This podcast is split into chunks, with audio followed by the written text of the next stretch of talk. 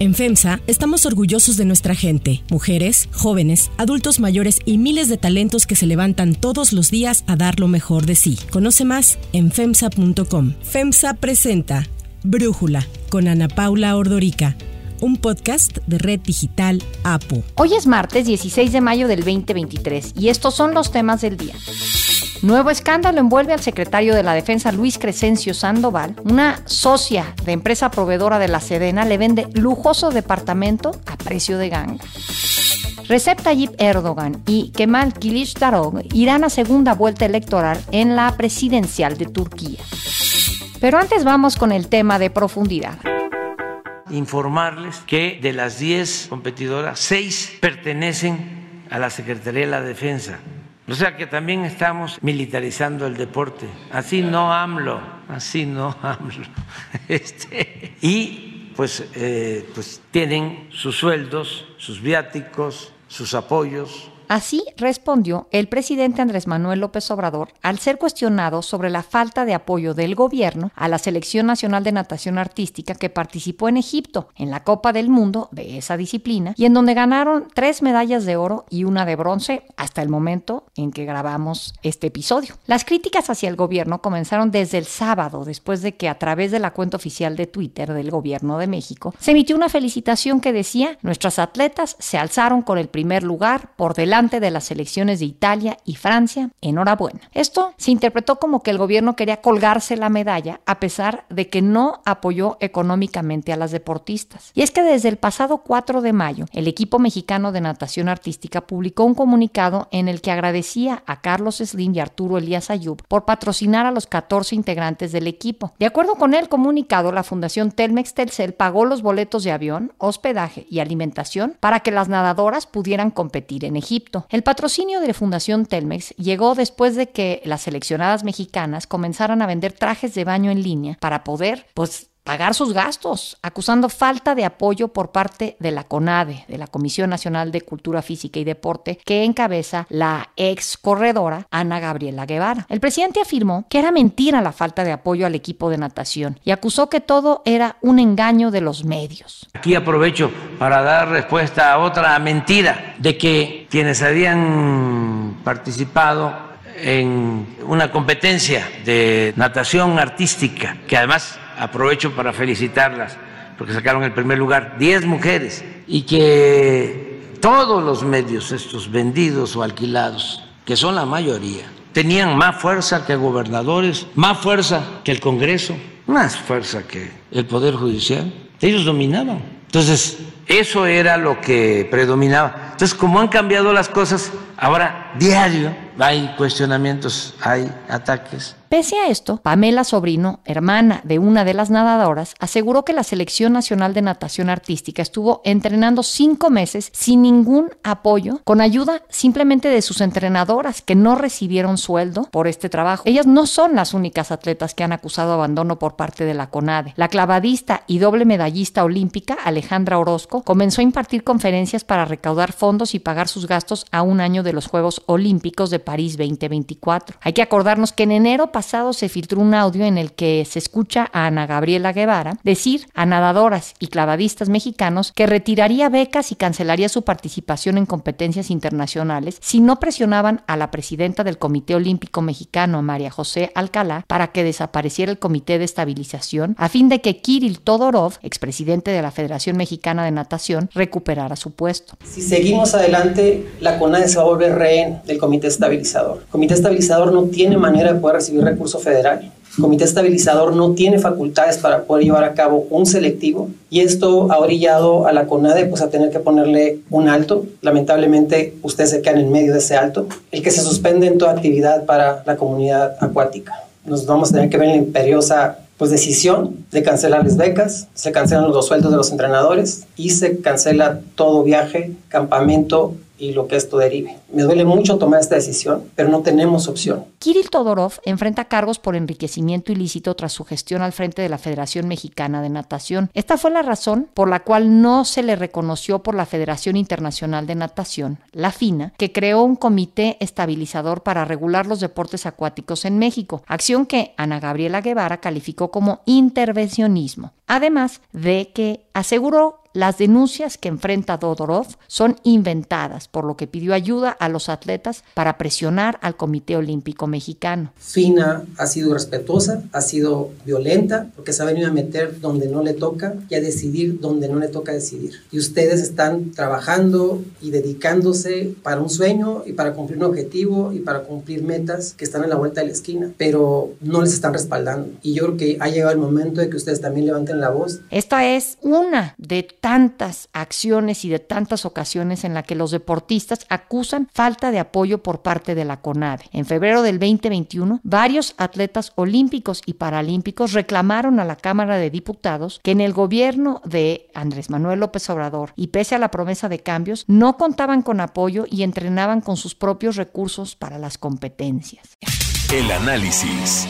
Para profundizar más en el tema, le agradezco a Rosa Covarrubias, periodista deportiva, platicar con nosotros. Rosa, me quiero ir para atrás antes de llegar al momento actual y a los problemas con esta selección nacional de natación artística. ¿Cómo puedes describirnos la gestión de Ana Gabriela Guevara al frente de la CONADE? La verdad es que el tema de Ana Gabriela Guevara podríamos definirlo un poco como desastroso y un poco como engañoso. ¿Por qué desastroso? Porque ha tenido problemas no solo con eh, la gente de la Federación Mexicana de Natación, que ahorita está céfala, que hay un comité de estabilización impuesto por la World Aquatics, está céfala porque Kirill Todorov apenas el 5 de mayo ya fue pues vinculado a proceso por delito de peculado después de una audiencia que duró cerca de 20 horas y señalado por 150 millones de pesos. Estamos hablando que fue el 5 de mayo de 2023 cuando precisamente los atletas de la Federación Mexicana de Natación comenzaron a moverse para poder tener recursos para participar en eventos internacionales. Siguen entrenando en instalaciones de la CONADE, que es el CENAR, siguen entrenando con los entrenadores que tenían desde antes, algunos se les paga, otros no se les puede dar un quinto porque, bueno, pues también eso fue lo que se le retiró. Pero me refiero al, desastre, no solamente, no solo viene desde ahorita, ¿no? Estamos hablando de que se les ha engañado la misma Adriana Jiménez, que hoy es parte del Comité de Estabilización de la Federación Mexicana de Natación. A ella le retiraron la beca cuando era clavadista de altura, ella ya se retiró, le retiran la beca y le gana una demanda a CONADE porque pues no había elementos para retirarle la beca. La razón porque participó en un programa de televisión en el cual le pagaron. Esa fue una de las razones que le dieron en la CONADE. Eh, está lo de el tema de las becas, las becas deportivas después de los Juegos Olímpicos. Se hizo un nuevo tabulador donde a los medallistas olímpicos se les va a pagar hasta 71 mil pesos, pero la beca más baja es de 1.700 pesos. Ahí sí podríamos decir que coincidimos con que Ana Guevara tenía tenía razón en que había, había gente que estaba siendo becada y no había obtenido los resultados internacionales que dictaminaban esos tabuladores y seguían con esas becas. Ahí podríamos decir que sí, pero les tardaron en bajar los recursos para darles las becas. Hay que recordar que después de la desaparición de algunos fondos, el presidente de la República Mexicana dictaminó que todos los recursos se les iban a dar directamente a los atletas. Ese fue también una de las problemáticas. Se ha peleado con Paola Longoria, que es eh, pues la número uno del mundo en el racquetball. Ella no puede competir en Juegos Olímpicos porque su deporte no es olímpico, pero a ella también le retiró una beca porque decía que tenía más de dos años que su federación no esclarecía los recursos, no esclarecía y que ella no había dado las facturas para pues comprobar esos gastos. Cuando Paola Longoria dice, bueno, yo las di y ella se está yendo dos años antes de que iniciara su gestión, entonces pues en el momento de que entran los nuevos y se desaparecen los papeles, pues ahí sí ya no sabemos quién los desapareció, ¿no? Entonces ha sido desastrosa en ese tema, en, en ese punto de que la relación con los atletas ha ido disminuyendo, ha caído, incluso, bueno, pues también lo podemos decir, Paola Espinosa, que era una de las, pues lo podemos llamar así, protegidas por Ana Gabriela Guevara. Al final, eh, Paola Espinosa dice que lamenta haber confiado en Ana, en Ana, Gabriela Guevara para el puesto de titular de CONADE porque le está dando la espalda a los deportistas. Así que digamos que la que ha tenido un poco más de fricciones es con la Federación Mexicana de Natación, primero con un grupo, primero con un sector y después, bueno, pues ahora con todos, debido a que los atletas no pueden hacer nada por reconocer a Kirill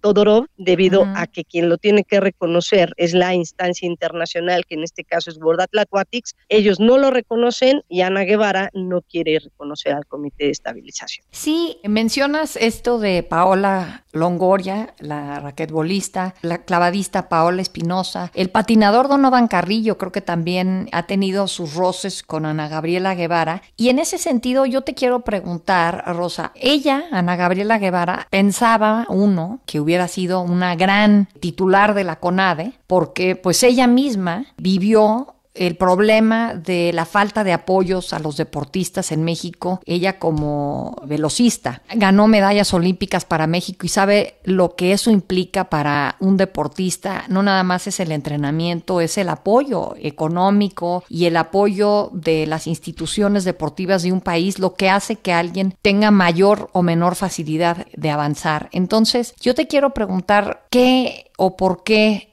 falló. Hasta este momento, pues ya van casi eh, más de cinco años de Ana Gabriela Guevara. ¿Qué pasó con ella y su transición de deportista a directiva de la CONADE? Pues mira, yo podría decirte que hubo un desgaste entre ella y los atletas, podemos llamarlo así, un estira y afloje. Ella dice que actúa apegada a la ley y que actúa apegada a que a ella le piden cuentas, ¿no? Le pide cuentas la Secretaría de Educación Pública, que es de la, la dependencia de la cual está pues eh, dependiente la, la, CONADE y ella siempre ha mencionado que ha actuado así y que bueno pues eh, desde que llegó la, la, presidencia de Andrés Manuel López Obrador se ha buscado reducir recursos en varias áreas y que las becas pues no pueden ser vitalicias, en eso sí estamos de acuerdo, que las becas tienen que ser de acuerdo al rendimiento de los deportistas, también podríamos decir que estamos de acuerdo en eso, pero acá yo creo que lo grave, Ana Paula, en específico el caso de la Federación Mexicana de Natación es que estás en un año crucial y regularmente la CONADE es la que baja los recursos para las federaciones deportivas para que vayan a eventos internacionales. ¿Qué fue lo que ocurrió hace un año con las chicas de fútbol americano equipado que iban a ir a Finlandia a competir y que pues finalmente no les bajaron a tiempo el recurso o César Barrera por ahí también hizo algo que no le bajaron bien el recurso? A ese también fue un problema. Ana Guevara siempre dijo que el, recurso había estado en tiempo y forma y César Barrera mencionó que no le habían dado el recurso en tiempo y forma. Regularmente los que están afectándose siempre son los, deportistas, pero ahora lo, vamos a trasladar a una federación que ha dado resultados enclavados y que empieza desde hace seis años, ocho años, estamos hablando de dos ciclos olímpicos, a darte resultados en natación sincronizada, ¿no? En 2021 no pudo ir el equipo a competir debido a que venían de la pandemia y tenían tres meses entre y Adriana Loftus lo dijo claramente, no puedo llevar un equipo que no está competitivamente acertado para poder calificar a Juegos Olímpicos iríamos a hacer no el ridículo, pero no íbamos a tener una buena participación y era quemar a las deportistas. Ahí Adriana Loftus se sinceró y ahora parece que la CONADE no se está sincerando con sus deportistas, con sus atletas y ahí está el tema del desgaste, me parece que es lo que deja de funcionarle a Ana Gabriela Guevara, además de las demandas que tiene, porque hay que recordar que la Secretaría de la Función Pública indicó, bueno, más bien inició una investigación para la CONADE para esclarecer siete observaciones en relación al FODEPAR, que ya desapareció, se encontró una asignación y comprobación de 50.8 millones de pesos que carecían de validez fiscal. Entonces estamos hablando que desde el inicio de esta gestión de Ana Gabriela Guevara ha sido un poco trompicado, un poco, podemos decirlo así, oscuro, porque incluso a ella, pues se le hizo una modificación a la ley para que pudiera ser la titular de la CONADE, porque no tenía licenciatura terminada, ni siquiera, bueno, la preparatoria ni siquiera la tenía terminada y ella lo mencionó cuando asume el cargo, que la SEP, que la Secretaría de Educación Pública, tuvo que modificar sus estatutos para que ella pudiera ser la titular de CONADE, y eso fue a petición de los deportistas a los que ahora a la mayoría les ha dado la espalda. Sí, yo fíjate que para poder preparar el episodio de hoy estuve leyendo algunos textos, eh, recordaba que Proceso había estado eh, siguiéndole el paso a, a, Ana Gabriela Guevara y a su desempeño al frente de la CONADE y encontré una entrevista de atletas muy destacados como Raúl González y Bernardo Segura diciendo pues que estaban decepcionados por cómo se estaba conduciendo Ana Gabriela Guevara y cómo estaba llevando a cabo su papel como directora de la CONADE, ¿no? Hay también textos eh, que muestran conclusiones de la Auditoría Superior de la Federación de cómo la CONADE ha malgastado 6 de cada 10 pesos. Entonces, no nada más es no apoyo a deportistas, también irregularidades en la gestión del presupuesto. ¿Por qué sigue Ana Gabriela al frente de la CONADE? ¿Por qué la apoya el presidente? ¿Cuál es tu lectura, Rosa? Mira, podríamos decir que a lo mejor al presidente no le llega toda la información clara. Digo, haciendo un paréntesis con lo que dijo en, en, la conferencia de prensa del día lunes, de que sí se les apoyaba a las nadadoras y que sí se les daba los recursos por parte de Sedena, sí es muy cierto. La Sedena tiene becados a muchos atletas, a muchos deportistas, los tiene también trabajando dentro de la, dentro de la Secretaría, pero es una forma de apoyarlos, no es un... las becas deportivas, y eso sí quiero, quiero dejarlo un poco claro, las becas deportivas le sirven a los atletas para mantenerse y para comprar algunos eh, artículos y para, pues sí, para tener recursos para vivir al día a día, porque hay deportistas que le dedican más de 12 horas al día a su deporte y de eso viven. ¿Qué pasa con los recursos que tienen que bajar con ADE para mandarlos? Ese es el tema. No hay recursos, no les han bajado los recursos para mandarlos. El por qué sigue ahí,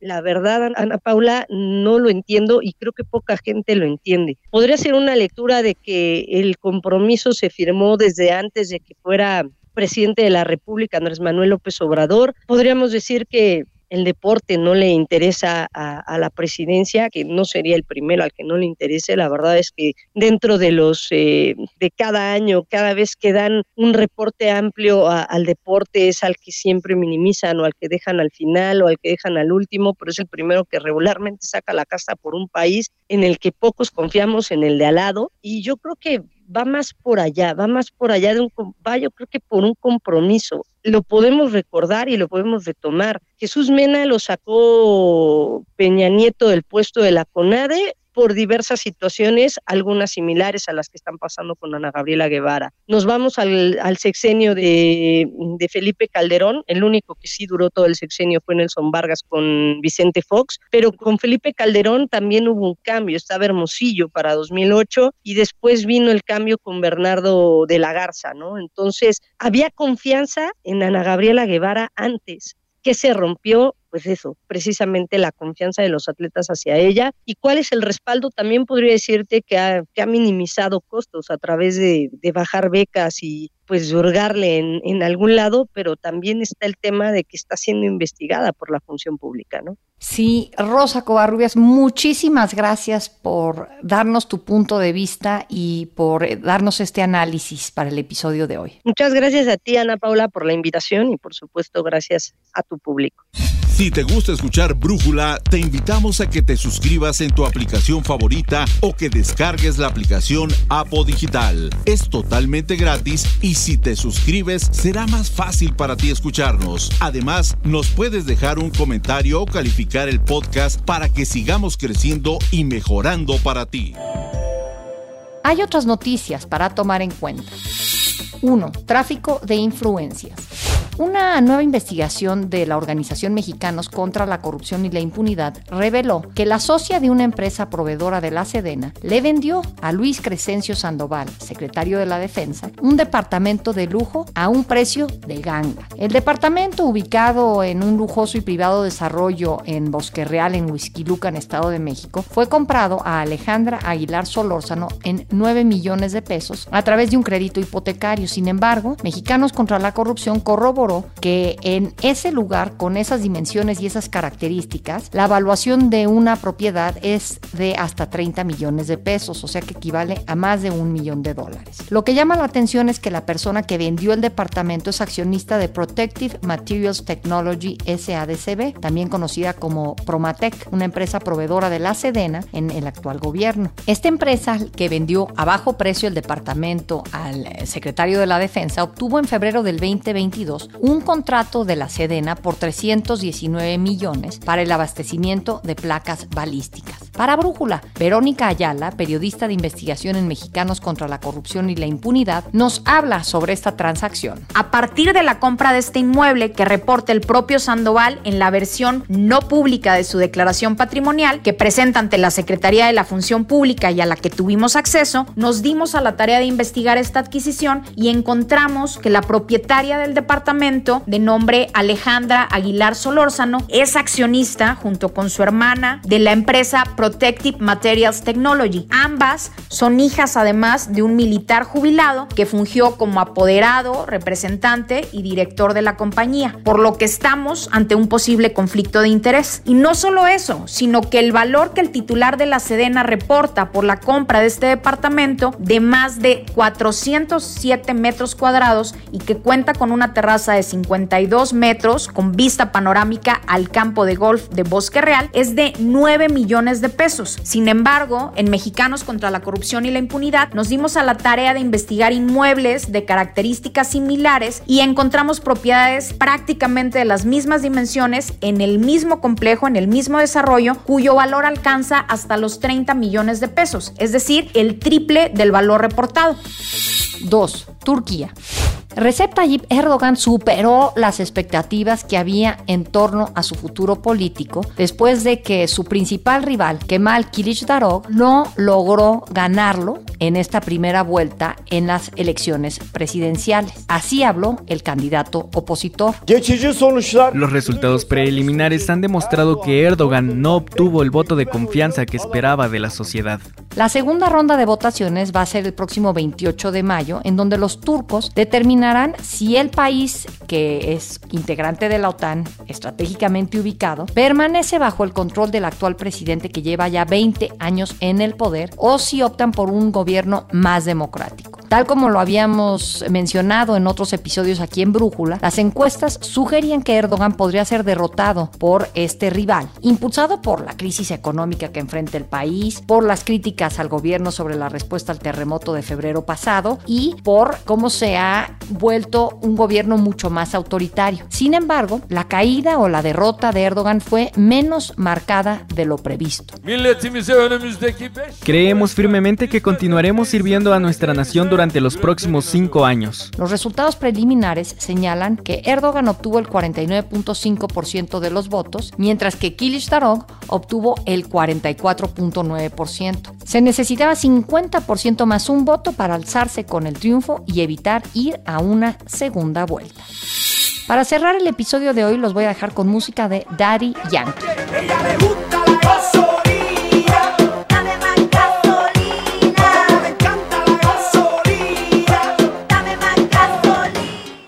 Cantante puertorriqueño Daddy Yankee será uno de los nuevos dueños de la franquicia del equipo de Orlando de la Liga Profesional de Pádel. Este deporte originario de México se ha convertido en uno de los de más rápido crecimiento con más de 25 millones de jugadores en todo el mundo y está ganando popularidad en Estados Unidos y Canadá. Daddy Yankee dijo que invirtió en el equipo porque el pádel le recuerda las primeras etapas del reggaetón en los años 90 cuando recién comenzaba y quiere ayudar a impulsar este deporte. Yo quiero ver cómo ella lo menea. Mueve ese pum pum girl. Es una asesina cuando baila, quiere que todo el mundo la vea. Yo soy Ana Paula Ordorica. Brújula es una producción de Red Digital Apple. En la redacción, Ariadna Villalobos. En la coordinación y redacción, Christopher Chimal. Y en la edición, Cristian Soriano. Los esperamos mañana con la información más importante del día. Oxo, Farmacias ISA, Cruz Verde, Oxo Gas, Coca-Cola FEMSA, Invera, Torrey y PTM son algunas de las muchas empresas que crean más de 245 mil empleos tan solo en México y generan valor como parte de FEMSA. FEMSA presentó Brújula con Ana Paula Ordorica, un podcast de Red Digital APO.